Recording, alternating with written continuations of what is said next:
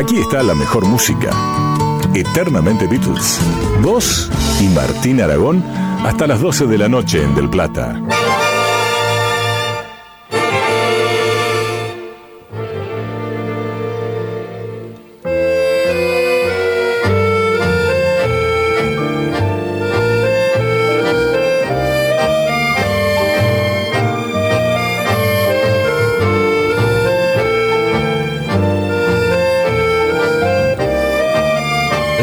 Sí. Sí, claro. Último tango en París. Sí. Polémica, en algún momento hubo una polémica, pero bueno, mejor no hablemos de eso. Bueno, si quieres después lo hablamos. Las Tango. Eh, es una monte. vamos, vamos a hablar del compositor de este tema. Bien. Que más que el compositor de este tema es uno de los grandes músicos del jazz y de la música argentina. Y vamos a hablar, estamos hablando del gato Barbieri. Y vamos a hablar sobre un libro que acaba de salir. Bien. Saludamos a, a Sergio Pujol, ¿Cómo lo presentamos? Ensayista, periodista, especialista en música popular, dice en su sitio web. Sergio, ¿cómo va? Acá Nacho D'Amato, Alejandro Moreira, Belú Pelayo. ¿Qué tal Nacho? Vale, Belú. ¿Todo bien? Aquí estamos. Todo bien, todo bien, por suerte. Bueno, para decir un poco sobre lo que ha publicado Sergio, ya ha escrito libros sobre Discepolo, sobre María Elena Walsh, mm. sobre Oscar Alemán eh, y ahora sobre el gato Barbieri. Una música para el tercer mundo. Sergio, ¿Por qué, eh, qué, tiene que pasar para que vos digas, bueno, voy a escribir un libro sobre alguien? ¿Te tiene que gustar la música o la historia? Las dos cosas. Principalmente la historia. Hay músicos que admiro y sobre los que no se me ha ocurrido escribir una biografía y quizás nunca escriba una biografía, por mm. diversas razones, porque son figuras que están un poco lejanas a, a, mis posibilidades como investigador. Por ejemplo, no escribiría una biografía de Miles Davis o de John Coltrane, aunque los admiro. Claro. Y, al mismo tiempo te diría que abordar una biografía de Gato Barbieri ha sido algo más o menos igual de complejo, porque vos lo presentaste como uno de los grandes músicos argentinos, o de la música argentina, en efecto, pero en realidad estamos hablando de una figura de proyección y de estatura internacionales. En ese sentido, eh, digamos, demoré algunos años justamente por temor a, no poder recabar la suficiente información y acceder a las fuentes necesarias para hacer el tipo de biografía que a mí me gusta hacer, que son mm. biografías con mucha data, con entrevistas en profundidad a los protagonistas, bueno, en este caso a los, a los testigos, a, la gente que tocó con él, aunque es verdad también que pude entrevistarlo allá por 1996, una entrevista periodística para Página 2 un poco, un poco frustrada porque estaba por irse a tocar y, y era un tipo bastante parco. Eh, se tienen que dar las dos cosas. Tiene que haber una empatía con la música, una cierta afinidad. Por supuesto, yo soy admirador de Gato Barbieri y soy admirador de todas las personas que biografié. Pero además tiene que haber una sustancia, un, digamos, un espesor histórico-cultural que me resulte interesante. Claro. Y, y, en este caso lo hay, por supuesto, porque es un músico que se fue de la Argentina muy joven, siendo ya posiblemente el mejor músico de jazz que había en Buenos Aires y alrededores, que tuvo un, itinerario internacional bastante laberíntico porque estuvo un tiempo en Italia con su mujer Michelle, fue y volvió de, de, Italia a París, hizo un par de viajes a Nueva York, hasta que finalmente se radicó en Nueva York en 1968 y allí se quedó como cuartel general hasta el final de su vida, pero al mismo tiempo viajó por, todo el mundo, ¿no? Y además tocó con muchísimos músicos, con algunos de los grandes músicos del género, sobre todo músicos de sesión, em, y además tuvo varias etapas musicales, distintos estilos dentro de lo que podríamos llamar su, propia manera de, entender la música y, sobre todo su, firma personal que fue el sonido, ¿no? que, que es un rasgo de identidad fundamental en un músico de jazz. Vos recién decías el compositor de la banda sonora del último tango en París, es verdad, pero además el intérprete, el compositor y el intérprete de esa banda sonora. Y eso no era tan frecuente, mejor dicho, eso no es muy frecuente en la historia del cine. Eh, están los compositores para cine que hacen un trabajo profesional y ese trabajo lo, ejecuta una orquesta sinfónica, un grupo de cámara, lo que sea. Acá estamos hablando de algo que tocó él, digamos, la música que creó, que compuso para la película y por lo tanto es una suerte de coprotagonista de la película. Vos no podés pensar en Último Tango en París sin tener la música en la cabeza. Y cuando escuchás la música, inmediatamente aparece, si viste la película, aparecen las imágenes del film. Claro, tal cual, tal cual.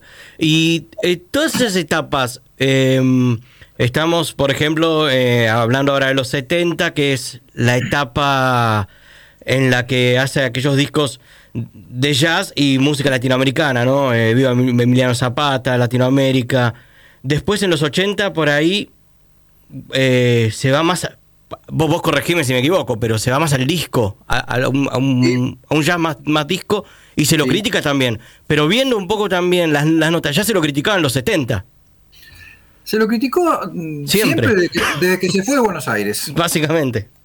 Sí, incluso a mí me sorprendió mucho hablar con algunos músicos de jazz veteranos de su misma edad o de su misma generación, eh, y que lo consideran, un, por supuesto, un excelente saxofonista, pero de alguna manera cortan su trayectoria o deja de interesarles en términos musicales en tiempos muy tempranos, ¿no? Allá por el 62, 63, es decir, ah, se quedan con el gato Barbieri, admirador de Charlie Parker o incluso de John Coltrane, el que tocaba bebop, hard bop, eh, el que estaba dentro del mainstream del jazz. Claro, que si vamos para el free jazz, una cosa así, ¿no? Claro, efectivamente, pero ya la etapa de Free eh, yo me di cuenta que era bastante poco conocida por, por muchos de sus viejos colegas y, amigos. Por supuesto sabían que había tocado con Don Cherry, que digamos que, era un músico muy destacado en, en el avant-garde jazzístico de los años 60, pero no, habían interior, no se habían interiorizado demasiado en esa etapa, salvo algunos músicos como Santiago Jacobe, que es un gran pianista y compositor,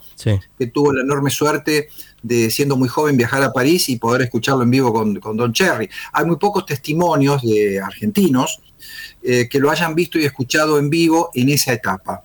Eh, pero indudablemente mm, las dos épocas más controvertidas son aquella en la que pega un giro que yo llamo tercermundista, bueno, en base al, título de un álbum del año 69 que se llama The Third World, el tercer mundo, y cuando él decide, eh, él y Michelle, que era su mujer italo-argentina, que es mucho más que una compañera, es una especie de, socia artística también en, muchos sentidos, eh, utilizar eh, melodías, ritmos y formas sudamericanas y especialmente indoamericanas de Sudamérica para digamos, incorporar al lenguaje del, free jazz, ¿no? Es decir, lo que comúnmente llamamos una fusión, que en realidad más que una fusión es poner en, diálogo cara a cara dos mundos culturales muy diferentes, como eran el del jazz y el del folclore sudamericano, en un contexto de politización muy particular, como es el de fines de los 60 y principios de los 70, cuando el término tercer mundo, la categoría tercer mundo, tenía un peso muy grande, ¿no?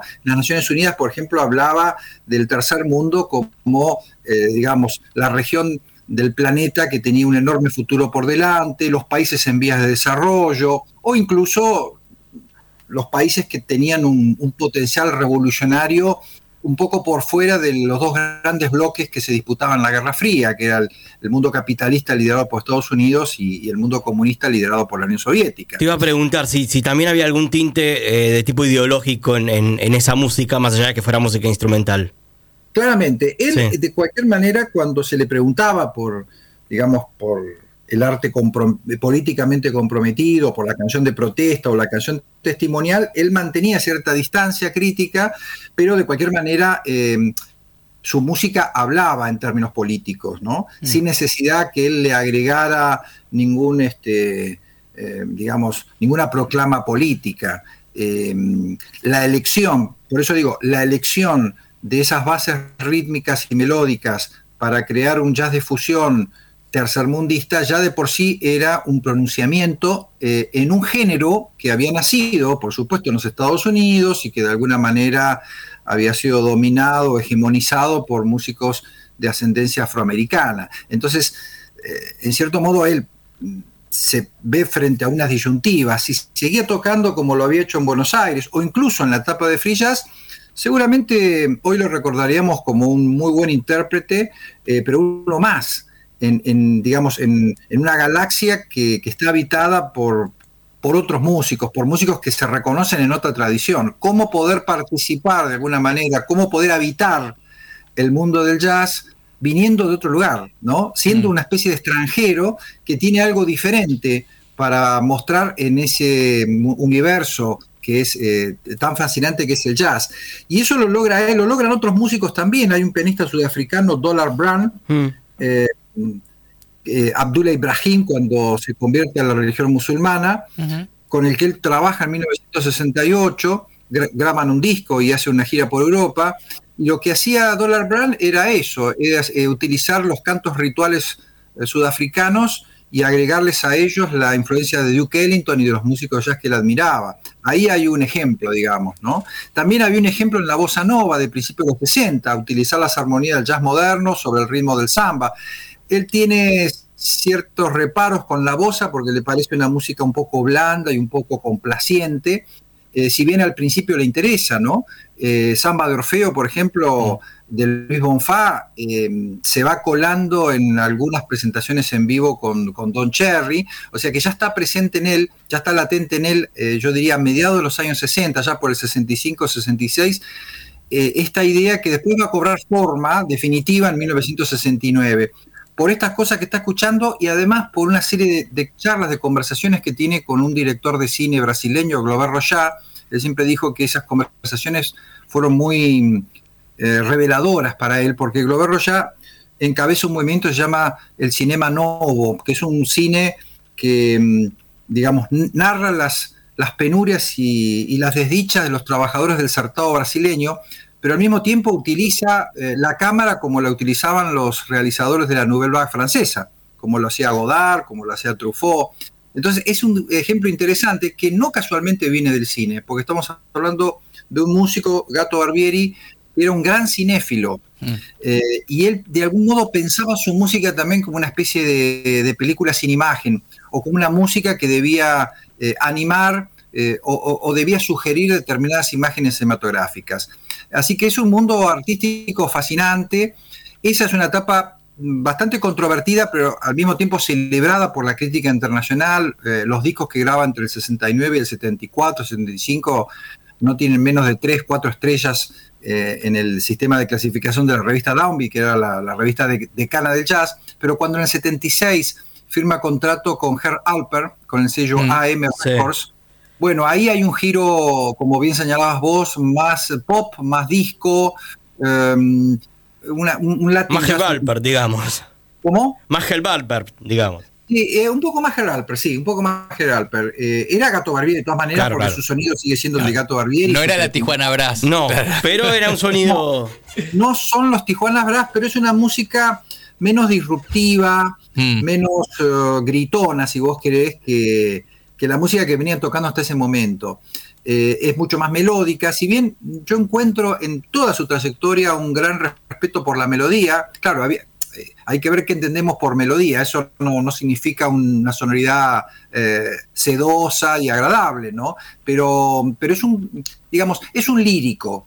Eh, eh, en ese sentido digo melódico, ¿no? Es un, es un músico que, que siempre está, mm, digamos, dibujando con, su melodía un, un, mundo imaginario muy personal. Pero indudablemente los entornos, los arreglos, las superproducciones con músicos de sesión van ablandando un poco su, propuesta musical. Y vos me preguntabas hace unos minutos eh, la influencia del contexto político. Y yo creo que eh, eso tuvo mucho que ver. O sea, eh, en ese nuevo giro que hace Gato Barbieri, hay también un cierto desencanto político. Por algo son los 80, ¿no? Que en el mundo, digamos, en el primer mundo son como los 90 en, la Argentina y en América Latina, una época de desencanto, de privatizaciones, de fin de las utopías. Él sigue siendo un simpatizante comunista, pero por otra parte eh, es consciente también de que el mundo está cambiando. Y además no hay que olvidarse que mm, antes del gran éxito de Último Tango en París, eh, pasó grandes carencias económicas durante muchos años. ¿no? Mm. Es decir, el, precio que pagó por formar parte de la Vanguard fue un precio bastante eh, caro, bastante elevado.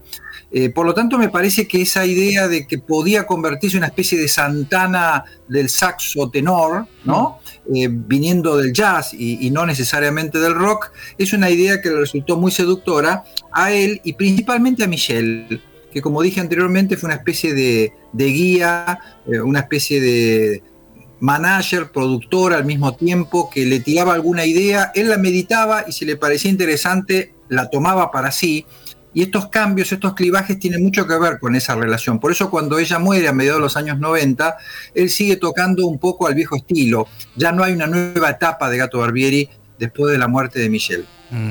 Eh, eh, Sergio Alejandro Moreira te saluda. Eh, ¿Qué pasa con qué pasa con, con digamos con Gato Barbieri con respecto a, toda su etapa y la investigación? Porque yo digo, los yankees suelen documentar todo, entonces quizás es más fácil indagar en eso. ¿Qué es lo que más te costó, digamos, de todas las etapas que vos dijiste, ¿no? La del 69, que ya tenía 40 años más o menos, estaba armando este, este proyecto diferente, la década del 70, cuando se va la música, dijo que comentaban ustedes. ¿Cómo, cómo pudiste ir encarándolo, la documentación? Hay dos momentos difíciles. Uno, bueno, es común a, todos mis biografiados, que son los años de la infancia y de la formación, ¿no? Cuando, digamos, el biografiado todavía no es una figura notoria. Entonces hay que ir a, fuentes un poco indirectas, ¿no? Hmm. En este caso, reconstruir lo que era eh, lo que era la vida musical en Rosario, en Buenos Aires, en los años 40, 50, hablar con algunos viejos compañeros de él de aquella época, las entrevistas a, su hermana Raquel, por ejemplo, han sido muy importantes. Buscar las, las, entrevistas que se le hicieron, yo también se le hice en alguna oportunidad a su hermano mayor, Rubén Barbieri, trompetista. Ahí siempre hay una dificultad que tiene que ver justamente con la ausencia de, fuentes. Pero en el caso de Gato Barbieri, como te decía al principio, siendo su periplo internacional eh, muy prolongado. Mucho más importante que el periplo que desarrolló en la Argentina, la gran dificultad que encontré fue, em, o en todo caso la pregunta que me hice es, bueno, ¿qué cosas van a quedar afuera? ¿Qué mm. cosas voy a incluir y qué cosas van a quedar afuera? Porque yo tampoco quería hacer un libro de 2.000 páginas, ¿verdad? Entonces tampoco tenía mucho sentido seguirlo minuciosamente concierto por concierto, eh, aunque por momentos lo hice, ¿no? Por momentos me di cuenta que estaba frente a un músico que se estaba moviendo constantemente, eh, pero hay una etapa, digamos, de, mm, maduración eh, y de consagración artística que no es tan extensa tampoco. Es decir, hay un núcleo hmm. en su historia, en su obra, que va, como te decía, desde mediados de los 60 hasta mediados de los 70, que es donde yo pongo el acento, y por eso es su título del libro. ¿no? Hmm. Ahí es cuando se convierte en Muppet, digamos. Un poquito después. Ah. ah sí, eh, a fines de los 70, a principios de los 80 se, convierte, en realidad aparece en un par de episodios solamente con otro nombre, ¿verdad? Exacto, Pero es él, es él, es un, sí, eh, es él.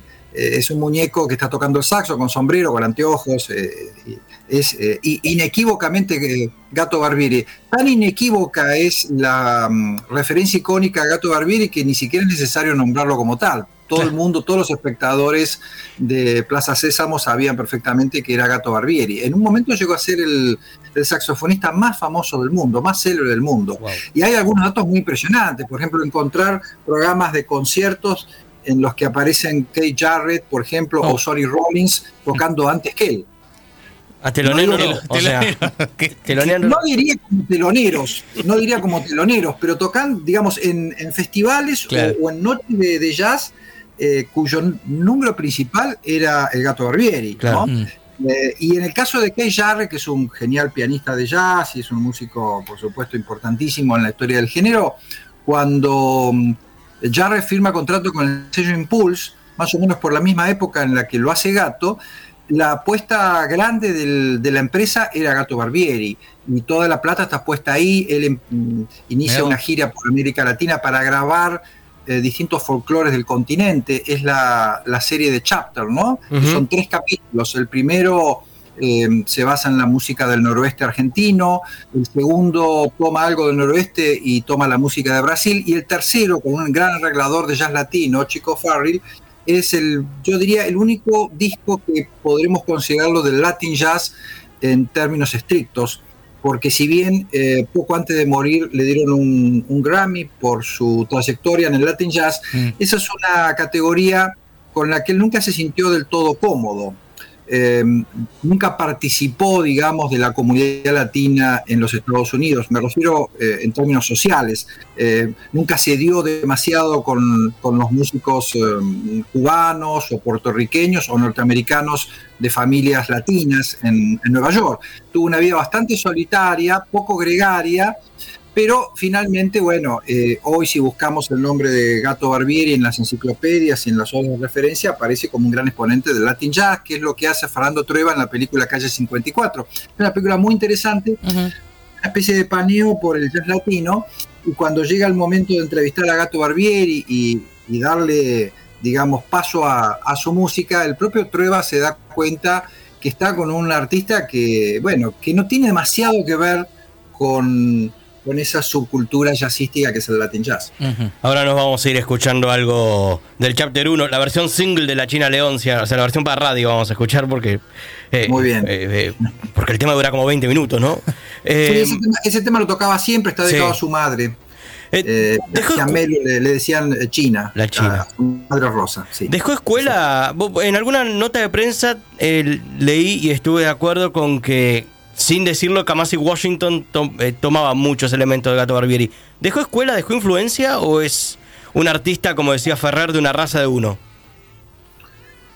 Es una pregunta interesante y no es muy fácil de responder. Yo te diría que como saxofonista, en, términos técnicos, no dejó una gran escuela, salvo algunos eh, confesos admiradores como Jan Garbarek o incluso Michael Brecker, que han sido saxofonistas de saxofonistas y sin embargo uno no escucha demasiado de gato en, sus estilos. Eh, ellos se reconocen, digamos, o se definen como admiradores y seguidores, pero yo no, por lo menos yo no encuentro demasiado, como sí en, el caso de Kamasi Washington. Hmm. me parece que la mayor enseñanza, o, en todo caso la, escuela que sí deja, es justamente esta, ¿no? De, la de mm, eh, pensar el jazz de otro lugar. Hmm, claro. Digamos, eh, pensar el jazz como un latinoamericano, hacerse cargo de su origen, hacerse cargo de sus raíces culturales y nacionales y regionales sobre todo. Pensar incluso a la Argentina en un contexto de patria grande que es América Latina, eh, este discurso de izquierda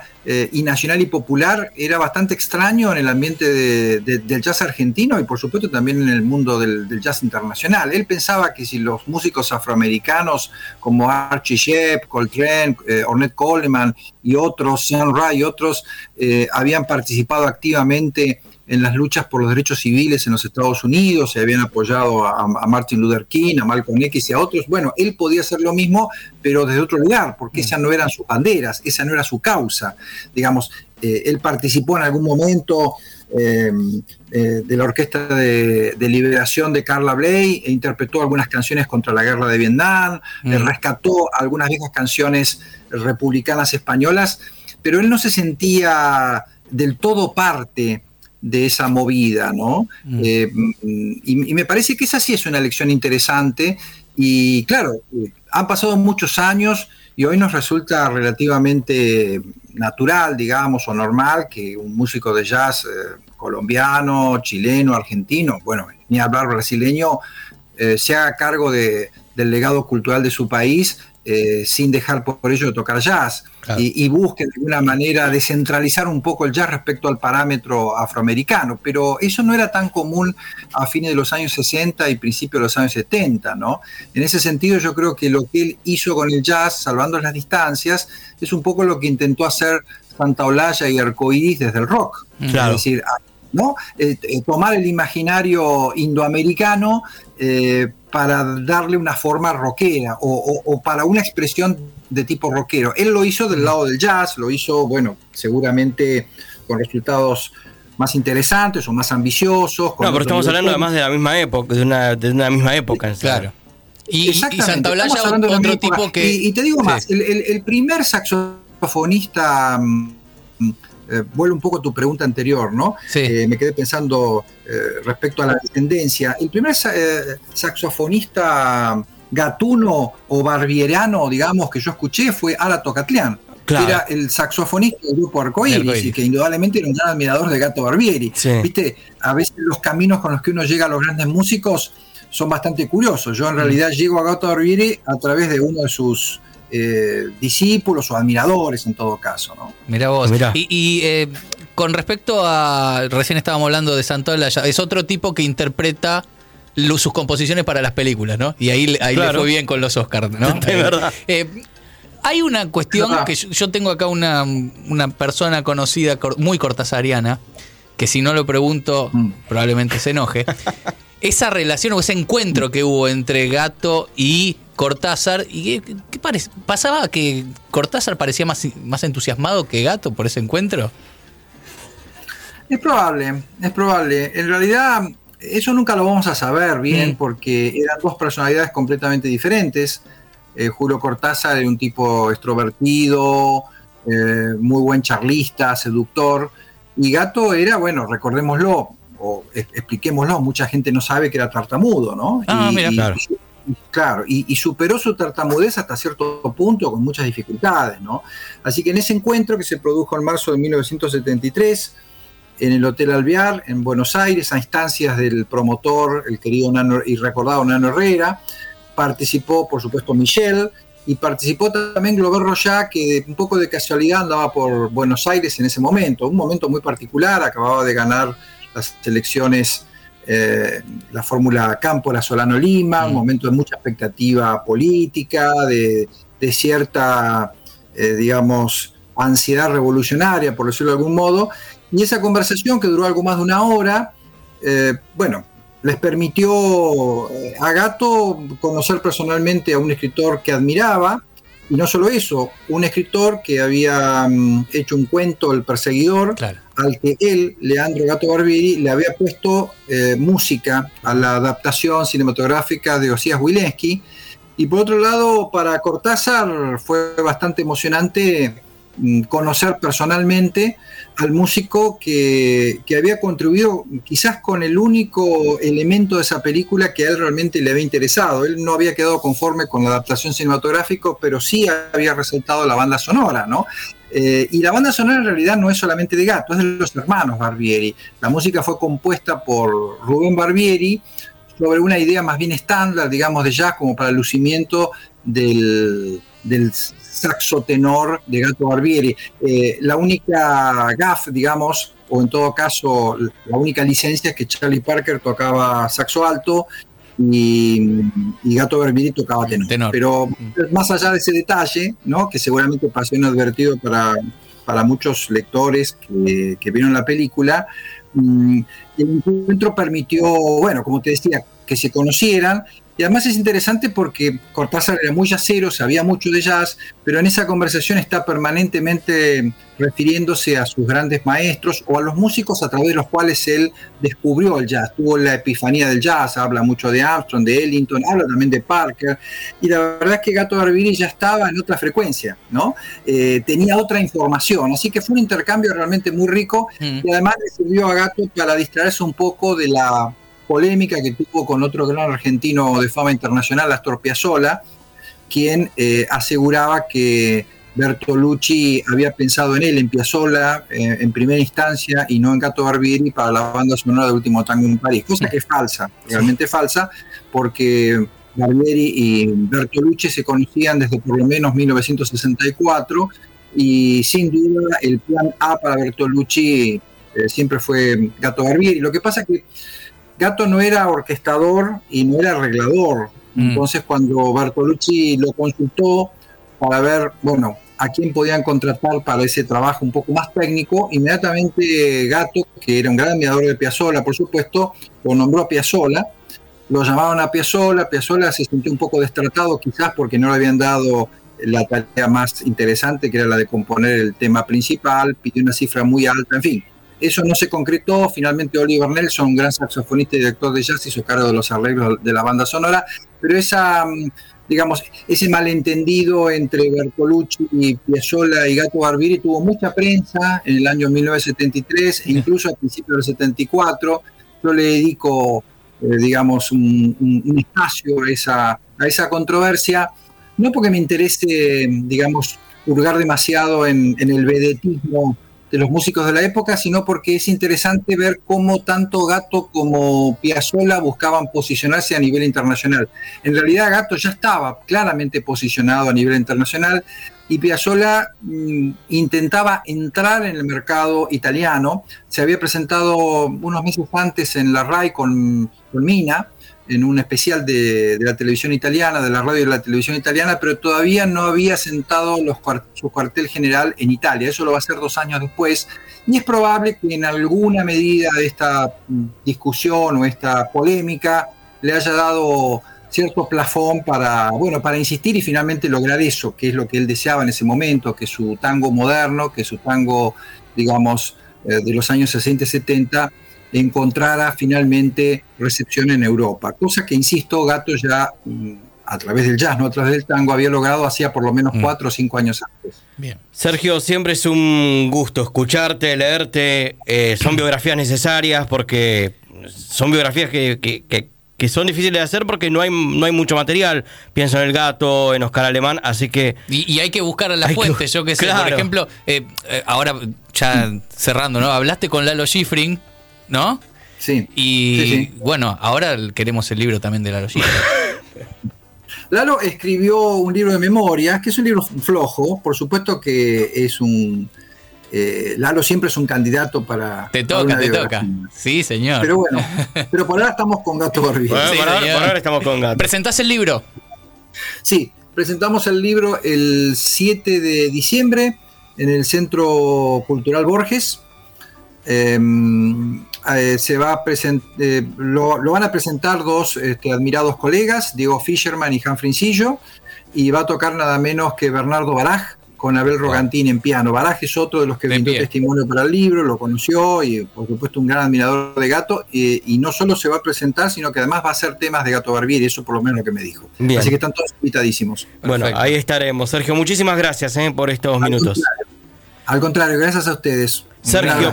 Sergio Pujol escribió Gato Barbieri, música para el tercer mundo y nos vamos bailando, ¿eh? Prepárense para bailar. Vamos a repetir que presenta el libro el miércoles 7 de diciembre a las 18 en el Centro Cultural Borges que está en Viamonte 525. A, ver si me sale completo el título. Uy, uy, uy. Ah, podríamos haber preguntado, ¿no? Sobre temas con nombres largos. Este es uno. Claro. La China Leoncia arreó la correntinada, trajo la muchachada, la flor de la juventud.